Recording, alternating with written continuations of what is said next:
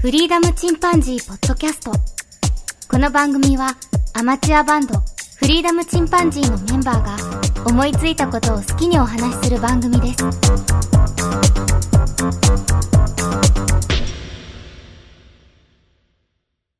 さあ始まりました。フリーダムチンパンジーの佐藤です。フリーダムチンパンジーのケンです。フリーダムチンパンジーのジョンです。ジョンですか。はい。今日は特にありませんかね。はい。はい。はい。今日特別なんかこれを喋りたいっていうのはなかったんだけど、うんうん。あの、手元にある資料というかね、うん。ちょうど読んでて面白かったんで紹介したいと思うんですけども、はいはい。いわゆるストーリーの作り方？うんうんで、これは映画とか漫画とか小説とかいろんなものに使えるんだけど、うん。うんうん。意外と音楽とかにもこういうのを使えるんじゃないかなと思って、ほいほい。で、これあのね、えっと、まあ、いかに面白いエンタメを作るかっていう考えていくと、いろんなその過去の売れた作品うん。を研究していくと、ある一定のパターンが見えてくると。はいはい。でね、これの中でね、えっと、載ってるのが、まずターゲットを想定してますかっていうのがあって、うん。誰を楽しませるかっていう。エンターテインメントを作ろうと思ったら、まず自分だけが楽しめればいいとか、そういう人はまた別として、娯楽とかね、いう意味がエンターテインメントの中にはあるんだけど、うん。他にも催し物とかね、あともてなしとか、艦隊とか、そういう意味合いがあるらしいんだよね。エンターテインメントには。うんどのように相手を楽しませるのかっていうのを考えないと、まあ、いけないと。うん。どういうものを描くかとか、そういうプロットがしっかりしてないと、結局、焦点がボケた作品になってしまうということで、うん。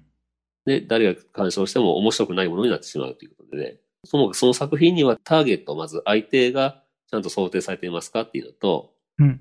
で、そのプロットで述べられる主人公の変化っていうのは、ターゲットの求めてるものですかっていうのが、まず考えないといけないっていう。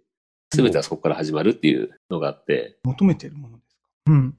うん。ちょっと難しいんだけどね。自分のために作るのか、人のために作るのかってところが難しいんだけど、うん。相手がいるんだったらターゲットをある程度想定しないといけないのと、うん。主人公では自分も含めてなんだろうけど、何かの変化っていうのを相手に届けたい。その主人公が物語の中で何にも変わらなかったってなると、うん。全。然感動がないんだよね。その変化っていうのを考えるのがそのストーリーテーラーなんだろうけど、うん。で、まあ、細かいところ覗くんだけど、うんともかくね、満足感がある作品っていうのは、もう、ともかくもう、ある程度のパターンが決まってると。うん。ほぼほぼこれに全部当てはまるっていうのがあって、うん。昔言ったジョーハリとか、気象転結とか、うん。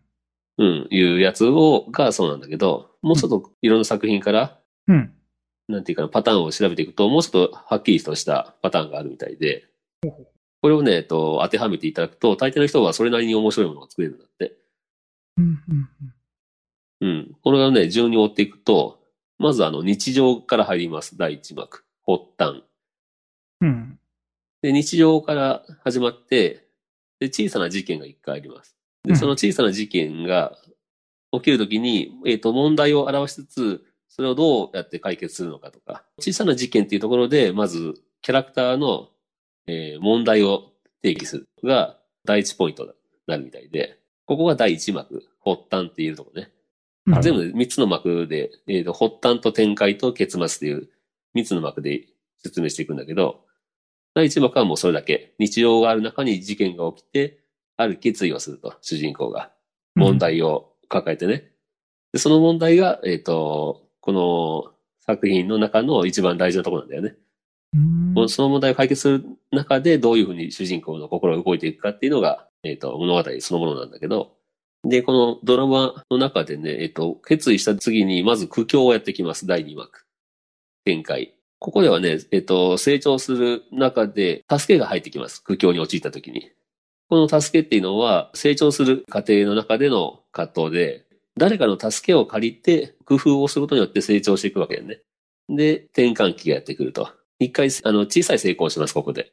で、一回小さい成功することによって、最初に決意したものの完璧な解決じゃいけないんだよね。ある程度、100だとしたら、まあ、50ぐらい、もしくは30ぐらい解決したかなっていう感じさせるのが大事みたいで、で、それによって、あの、主人公をね、調子乗らせるとか、よし、これでもう俺は一人前とか思わせる。で、見てる側にも、あ、解決したんだなと思わせるぐらいがいいらしいんだよね。これが展開のちょうど中間のところ。で、そこに一気にあの破滅が訪れます。できたと思ったら実は全然できてなかったっていう状況にするんだよね。で、この最初の小さな成功っていう時には、仲間の力を借りるのがすごい大事で、で、仲間の力を借りて、えっ、と、成功したかと思ったけど、実は全然ダメでした。ここで一気に落っこちるんだけど、その、まあ主人公の気持ち的にはものすごい落ちるわけよね。マイナスまで。最悪っていう感じ。うん。さっきの流れで言ったら、日常から事件が、小さな事件が起きて、ある決意をする。その後小さな苦境が来るけど、仲間の助けによって、えー一回うまくいったり、またちょっと失敗したりしながら、成長と工夫を重ねて、ようやく成功したと思ったところの転換期で一気に巨大な試練がやってきて、ガクーンと落ちる。ここが破滅になるんだけど、ここが落っこちれば落っこちるほど面白くなるらしいんよね。うん。で、そこで契機っていうのがやってきます。何かしら、主人公の何かの選択とか、ある決意によって、大きく状況が展開する。これは、仲間の、あの、手助けを受けずに、一人でやることが大事なんだって、主人公が。それによって、主人公が何かしらのヒントを手に入れる。これが契機って言うんだけど、で、ここで結末に入っていくんだけど、ここで何か対決する。あの、人とは限らないけど、その人の障害になってる、主人公の障害になってる、すごい何か大事なものと対決しないといけない。で、その対決の後、えー、まあ勝利するわけよね。自分の力で。で、そこで排除って言うんだけど、その問題を排除する。で、ここで一気にあの、どん底から最高潮まで上がっていく。ここは結末の第3幕。対決と排除っていうのが第3幕。で、クライマックスピークって言うんだけど、あの、そこの大成功したところで、まあ、満足っていう気持ちが生まれるんだけど、そこで速やかに物語を終わらせると。あの、ここ長引かせると、ダラダラした感じなんだよね、作品が。うん。この流れ以上の、えっと、発端と展開と結末の3幕。まあ、ジョーハーリーとかね。だけど、今言ったね、あの流れで、大抵の売れた映画とか小説とか、もう全部当てはまるんだって、まあ、多少いろんなパターンがあるにしても、まあ、ほぼほぼ一緒らしい。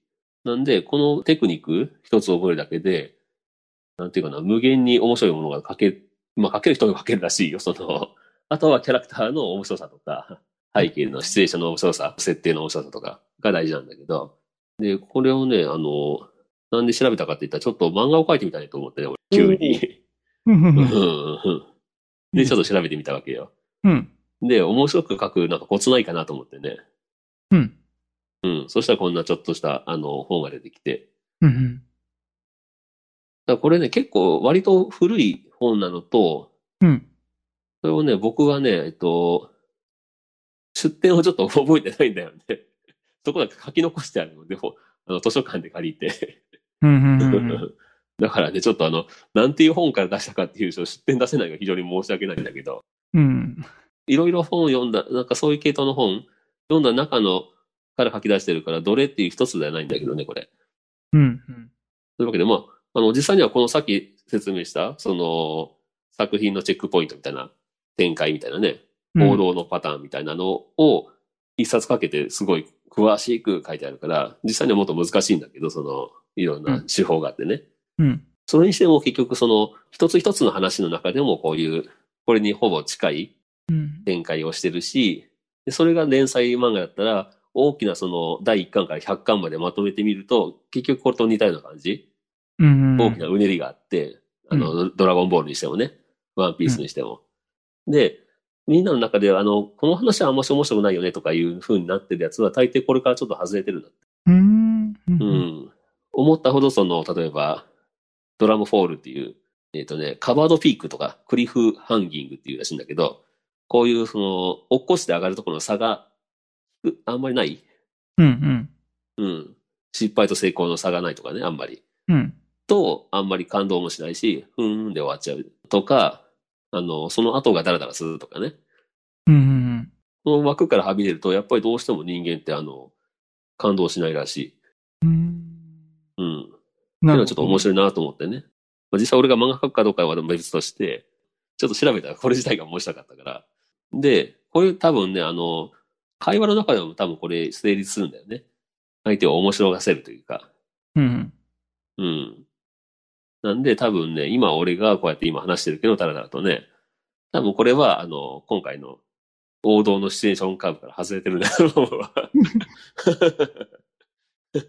えっと、今教えてもらったことを軽くまとめると、発うん。端、苦境を結末とうん。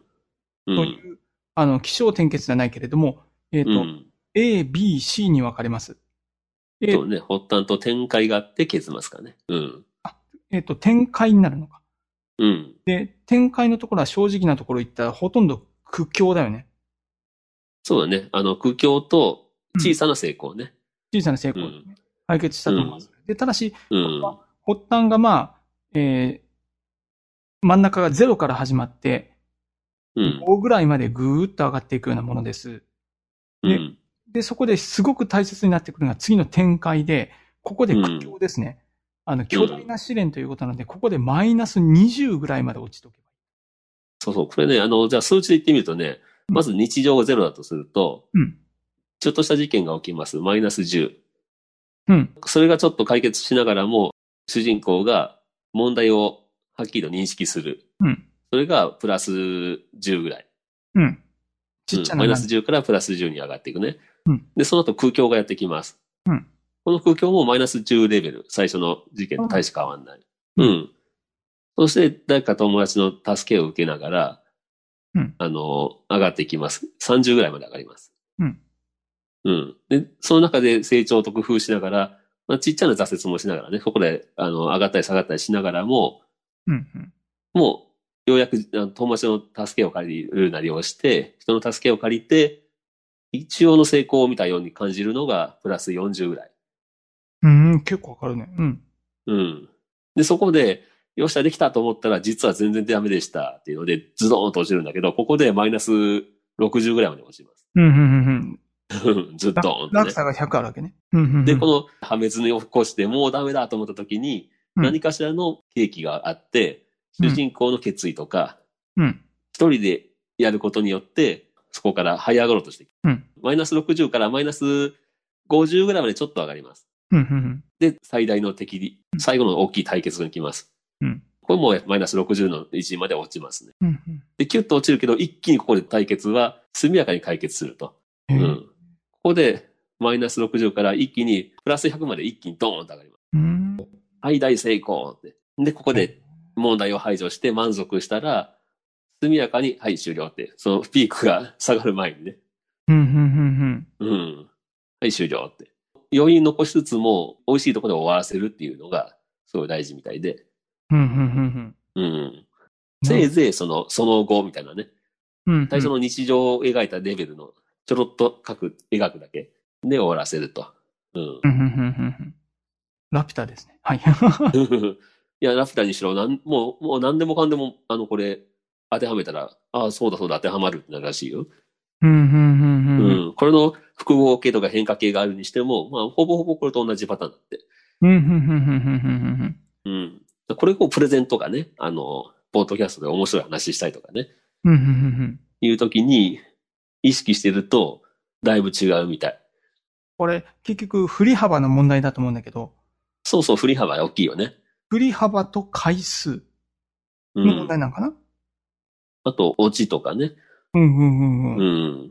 これ、あの、なんかね、あ、なんかいろいろ繋がったありがとう。うん。ある気がする。ら、うん。漫画なんかもね、本当にこのパターンは大きいし、で、大抵の人はこれを、そうのんエンタメ作る人は、みんな無意識にやってるんだって。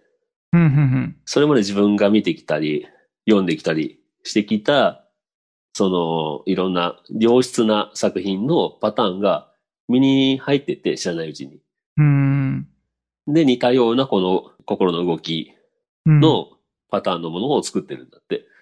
うん。で、も、ちゃんと意識した方がもっと手取り早くないですか？みたいな。これちょっとなんかさ、これ、調べたらその波形みたいなのができてるじゃん？うん。その波が。で、それなんか、学術的な名前ついてたりとかしない？特にない？シチュエーションカーブっていうのがあるんだけど、あの、うん。これなんかいろいろと、なんか結びつくものがあるね。ね。うん。だからいろんなものに人間が好きなパターンなんだなと思うんだよ。うんこの波の形がね。そうだね。この波の形、うん特に2回山を描く。そうそう。ちっちゃい山と大きい山ね。で、落ちる。うん。落ちて、で、下でも2回山を描いて、最後うんズドーンっていくような。そうそ声の周波数であるんかな、こういうの。なんかあるんかなねえ。なるほどね。多分これ、一方的にいかないのがいいんだよね。そうだね。サッカーのフェイントでも一緒だけどね。うん。あの、そのままパッと行かれるよりは、2回フェイク入れられたら選択肢がどっちにもできるじゃん。うん。迷いがあるからいいんだろうね。2回動あくそういうのもあるかもしれないね迷いが。生まれるのかもしれないね。うん。そこでパッと他の方向に突然行かれるから、その驚きというか、うん。びっくり感があるのかもしれないね。うん。一瞬の無重力状態かな。うんうん。大事なのは、その、うん。主人公を助けるっていうキャラクターというかね、うん、うん。キャラクターであったり、武器だったりする場合もあるらしいんだけど、それが小道具だったりね。うん、うん、カメラでもいいしね。うん。うん、うん。いいカメラを手に入れてとかね。うん、うん。そういう契機になるものっていうのが非常に大事みたい。それが特に最初は大事。だけど、その次は本人だけの努力でっていうね、この二重構造ね。うん、うん、うん。うん。これが大きな感動を与えるみたいよ。うん、あの、個人的にやっぱり B の時点かな。展開、こうん。こが多分、成否を分けるから。あの、で、いかにその落差を作れるか。うんうんうん。見てる側もがっかりさせれるかね。うん。魔女の宅急便でさ、うん。あの、二心配事件がなかったら、もっと薄っぺらい感じになる。そうだね。あそここ落ちるよね。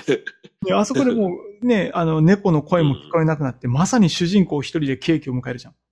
うん。で、最後、もう、どん底からまさに一気に駆け上うんうがって、ん。盛り上がったところで終わる。そうそう。あ、もう完璧に同じだよね。この流れだよね。うん。この B のところだよね。展開苦境のね。が最もいいのかだ。と同じ、同じシチュエーションがあっても、魅力的なキャラクターが作れなかったり、うんうん。したらもう全然話にならないし、うんうん。うん、素敵な言葉があったりね、素敵な人が現れたりね。うんうん。まあ小道具にしてもそうだけどね。そうだね。うん。結局のところそれなりにいろんな能力がないと、全然面白いものは作れないんだけど、うんうん。うん、ストーリーのパターンとしては、こう一応こういう型があるみたいこれ、この苦境のところやっぱ、やっぱり個人的にめちゃめちゃポイントで、ここでうん誰かの助けを借りて、いつもそこで何か助けてくれるじゃん。な。うん。だから、あえて佐藤君そこの苦境のところで、助けを求めた人が悪人っていう。そういうパターンもあるよな。あと助けてくれる人が最初はすごい嫌なやつとかね。本当にいい人が出てくるんだけど、そこをまた、うんあの、怪事みたいにもう地獄な、大抵そのいいやつと思ったやつが悪いやつっていうパターンとか、うん嫌なやつと思ったやつが助けてくれるとかね。そういうパターンが非常によくあるよね。うん。そううだよね。こん。こだよね。うん。王道のパターンとしてはこの形だよね。そう、そうだね。できれば人生もこういうパターンでいきたいところだよね。ね。うん。でも逆に言えば人生もそういう振り幅があるほど、うん。まあ、喜びは大きいのかもしれないね。そうだよね。ああ、いや、僕ちょうど今 B のとこにいるのかな。大変だな、それは。ちょうどじゃないな。何年か前から。ただ、いいかもしれない。まあ、助けを借りて一回 うまくいったと思っても、まだ実は自分の力で解決しなかったら、そうだよね。どん底来るから。でそうだね。ちょっとあの、ケーキ迎えるわ。そういう意味では俺も、あの、今回ね、うん、人生的にはやっぱりあるな、そういうところ。うん、なるほど。自らね、うん、飛び込んでいく新しいフェーズに。問題は大きいけど。そうだね。いいじゃん。こうこでん、勝利。これね。そしてエンディングっていうね。これ盛り上がったところで終わらなきゃいけないでしょ。それ辛くない？まあ人生はそうね、かなかなか簡単にエンディングの最高潮で終わったりしないんだけどそ、うですね。うん、最高潮で終わった人が伝説になったりするけどね、世の中では。人生は終わらないけども、物語の終わりとしては一つのハイライトになるんだよね。うん。別にそれが何回あってもいいわけよ、人生で。そうだね。不思議な物語がね。そうねうん何々シリーズってね。まあ、そうそうこのちっちゃな物語をたくさん繰り返しながらやってるんだけどね。そうなのね。うん日々でもね、多分、一日の中でも。そうだよね。そんな気がするよね。そうだね。うん。なるほど。こというのことで、はいうん。物語と。まあ今回はこういう物語の波形というか、そうですね。うん、定型というかね。あれですかね。あの、ジョンに全然響かなかったっていう。相づちもなかったね。まあ、あの、なんやろ、む昔からそうだよもんな。わざわざ本で見なくても。シェイクスピアとかそういう時代から、そうそう。あるんだけど、なんかその波形をわざわざ気にしてる人はあんまりいないよって話みたい。うん。あれもこれ設計してると思う。あ、まあ最近はそうかもな。でも大抵の人はなんかその、まあなんやろ、映画館とか、その作品にするんだったら絶対に必要だよ。うんまあプロはそうやってんだろうね、きっとね。だってそれ、それじゃないと成功しないからね。商業音楽とか商業映画とかは絶対そういうのはやっぱし。う。うんん。受けないんだもんね。本当に。でもこの中にも、あの、今は大まかに言ったけど、なんか新しいその感動させるパターンみたいなのも実は生まれてきてるらしいよ。そのハリウッドではね。う。うんん。うん。いや、このパターンの方がもっと感動させるんじゃないみたいな。うん、うん、うんうん。やっぱりそういう研究してる人はいるみたい。うんなるほどね。うん。だね、もうね。だからそういう設計できる人と、また、そのシチュエーションとかキャラクターを作れる人と、また別なのかもしれないけどね、才能は。うん。映画を見ようと思ったり、漫画を見ようと思っても、大概、その視聴者はそれを求めてるんじゃないの？ううん、その感動ってこと？そのパターンそういう展開をね。うん。うんそうだよね。何にもないまま終わるなんて絶対誰も求めてないもんね。求めてない。うん。求めてない。本当にね。まあ、例えば日常系の漫画とかもあるやんか。うん。でそれは、あ、これは日常系だと思って、まあ見るからさ。うんあ、その中でそんなドラマがあっても困るのよね、ある意味。そうそうそう。逆にそれで、日常系の漫画で急に隕石が落ちてきても ね、ね入れ替わったりね。そう、サザエさんにさ、そんなん求めてないでしょ。求めてない。俺たち入れ替わってるってならんわな。人の小さな時でいいです。人類滅亡しますみたいなね。サザエさんでそんな嫌です。それはそれで面白いけど、面白い。タナちゃんに噛みつかれたんだけどって。なんか急にね、サザエさんでゾンビゾンビが襲ってきたりとか。ガチャって開けたらね、ゾンビが。キャー、三河屋さんがみたいな。姉さん？姉さん？って。違う、もう僕の知ってる姉さんじゃないって。あれはもう姉さんじゃないって。そうね、求められるパターンっていうのもあるだろうね。確かに。うん。日常系なんてそういう意味では新しいよな。うんだからその日常系見て何が面白いこんなもんっていう人は求めてないんだもんね。最初から。そうそうそうそうそ見る前からね。う。逆にこういうのに疲れたら、その日常的なフラットなやつが最高になるのかもし突き詰めていくとね。うん ゲームなんかでも多分そういう盛り上がりの仕方するような作りになってるんだろうね。うん。うん。まあ、ということで名作とかね、言われるもののパターンのお話でした。うん。はい。もっと細かくね、言うといろんなもんあるみたいだけど。黄金パターンってやつですね。もうサクセスストーリーのね。うん。うんこのパターンで、あの、まあ、視聴者というか見てる人の心を動かしていくっていうことみたい。うん。わかるよ。この特に苦境はね。うん。読んでる人の進撃の巨人がもう終わるらしいね。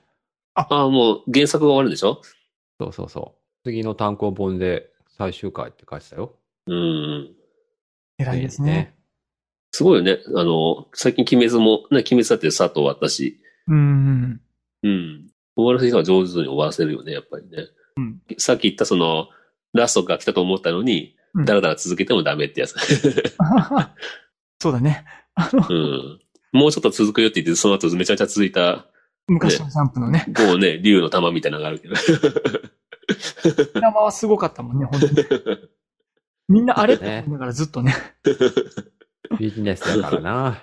いいですねいや仕方なかった。困る。今やめられちゃ困るって大ね、人の事情。うんいろんな人が困るからな。うん。まあ、これからはまたそういうのではなくなってくるよ。そうかな。間に挟まる人が少なくなってくるから。うん。もう出版社変わらまず、うん。あの、直接ダイレクト課金になってくると思うから。うん。うん。だと思うよ。だから夜遊びじゃないけど、凄腕の編集者と、あの、こういう漫画描きたいんだっていう漫画家と、うん。あとは出資してくれる読み手というか、うん支援者の方々が集まってそうなっていくんだろう。うん。素敵なものができていくんだろうね、きっとね。なるほどね。うん。大人の事情がどんどん排除されていくかもしれない。うん 大人の事情で行くんだったらもう本当にもう、すばら、ものすごいもの、この黄金パターンを使って、ものすごいものを。でね、う。うんん。結局人間の感動ってさ、どっから来るかって言ったら、社会性を持った人間が最も欲するっていうか、喜びっていうのは、うん。コミュニケーションなんだって。伝わったっていう喜びうん、うん、うん。これが、思いとか願いが達成したとか、うん。うん。そういう喜びが一番感動するんだって。えーうん。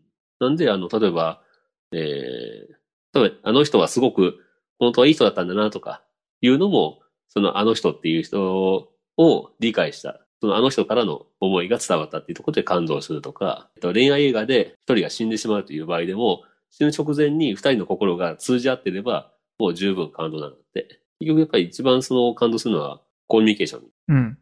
で、伝わりそうにないものから伝わるのが一番感動するんだって。うん。そういう意味で、あの、ロボットとか、うん。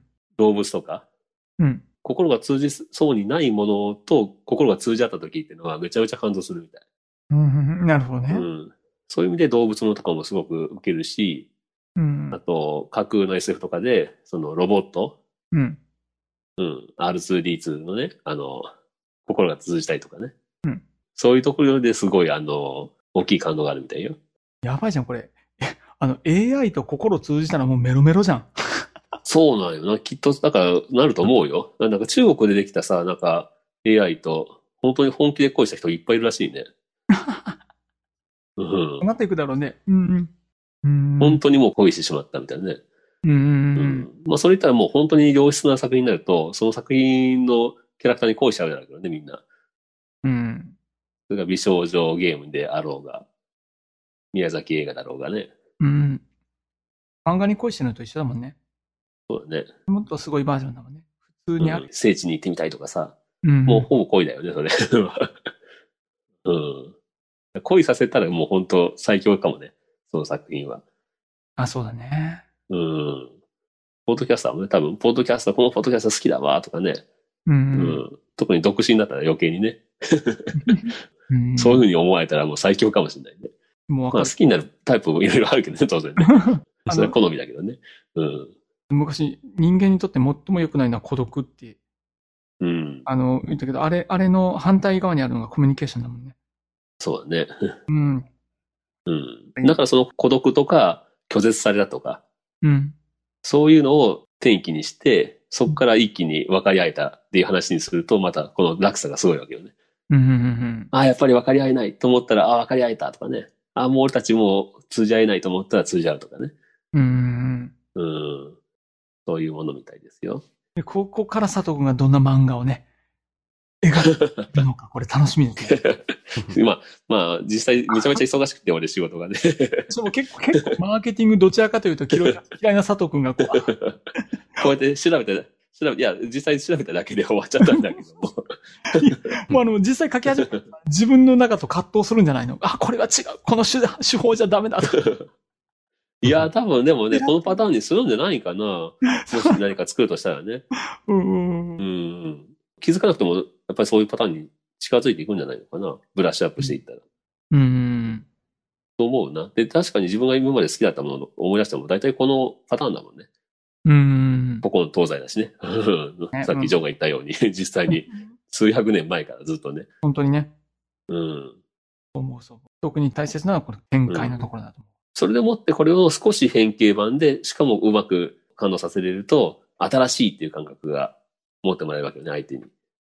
この作品は新しいぞって。う。うん。そこがまた一つの難しさなんだろうな。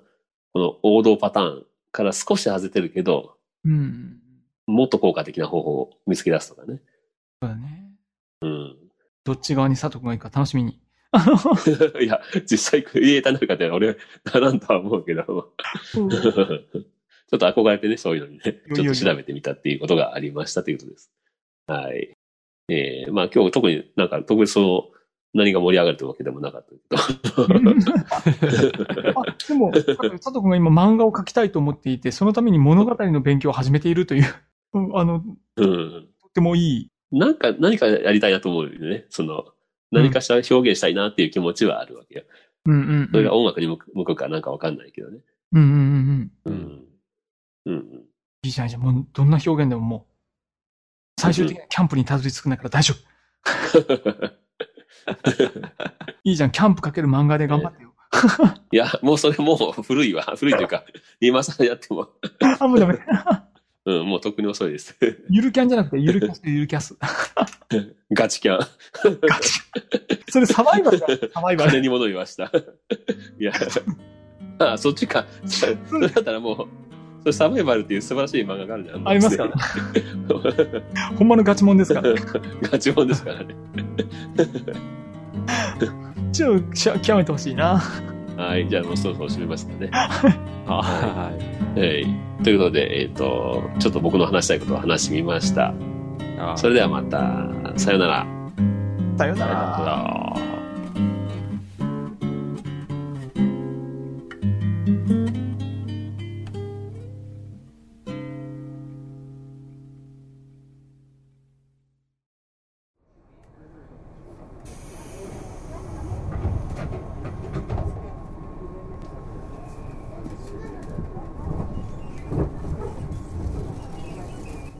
フリーダムチンパンジーポッドキャストをお聞きくださりありがとうございます。この番組ではお便りをお待ちしております。ツイッターにて、ハッシュタグにカタカナで、フリチンとつぶやいていただくか、メールアドレス、フリーダムドットチンパンジーアットマーク Gmail.com、freedom ドット chimpanzee アットマーク Gmail.com までご意見、ご感想お待ちしております。お待たせいたしました。今日折り返しにご乗車ありがとうございます。この電車は新木場行きです。大井町白川市サイド天王座いる東京テレポート国際展示場東雲終点新木場の順に変わります。次は大井町大井町です。お出口は右側です。JR 京浜東北線東急大井町線がお乗り換えです。はい。もう、もうすぐ切れると思うわ。本当に今回ジョンは特に話さなかったよ。うん。まあ、ずっと隣で聞いてる感じだったよ。本当にまあね、特にその、あんま話すことなかったしな。基本聞いてほしかったっけでしょ。うんそうそうそうそう。うん、ちょっと調べて面白かったから聞いてほしいっていうね自分だけの話でしたね。もう言い聞かせて言ってほしい。わわかるわ、よくやるわ、僕も。ケンと俺今回あれだな、結構かなり一方通行だったな。あもうかなり一歩通過。これただ自分の好きなやつをただ言いたかったんだっていうね。言いながら、ちょっと寂しさはあったけどな、俺。ちょっとね、まあ、物語のことについてはね、あの、今回本当に佐藤が全くまとめてなかった。まとめてない。うん。全くまとめてなかったから。まあねちょっとこう、入りにくい話だったしな。ねそれで佐藤君もうちょっと、だから、どう思った結局やっぱり、ややっぱりこの波をね、ちゃんと研究しとかないとダメだったね。いや、まあ、例えば、あの、具体例入れながらね。できるその、小指を上げたら、チャーラチャーララになる。半半音だけど。俺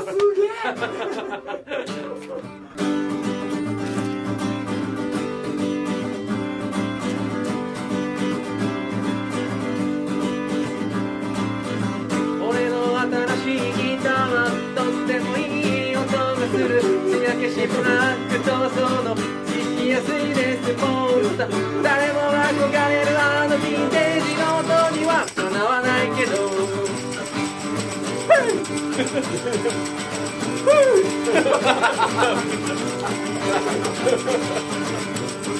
事を終える家帰ったらボリューム上げ弾きまくる。お気に入りの曲を流せばそこがまるでライブしているさ調子になりすぎて近所迷惑にはならないように。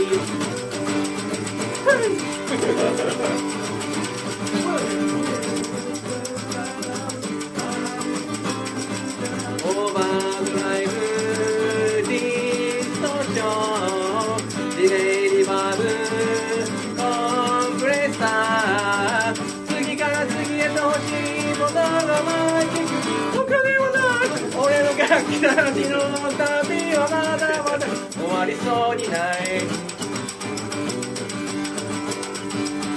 はいはいはいはいはいはいはいギブトンレスポールカスタムハッピーニューギターギブトンレスポールカスタムハッピーニューギターギブトンレスポールカスタムハッピーニューギターこれ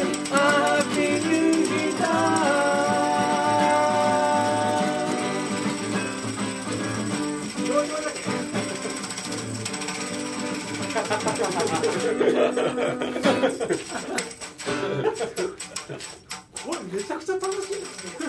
めっちゃ簡単。めっちゃ簡単だね。めっちゃ簡単なるし。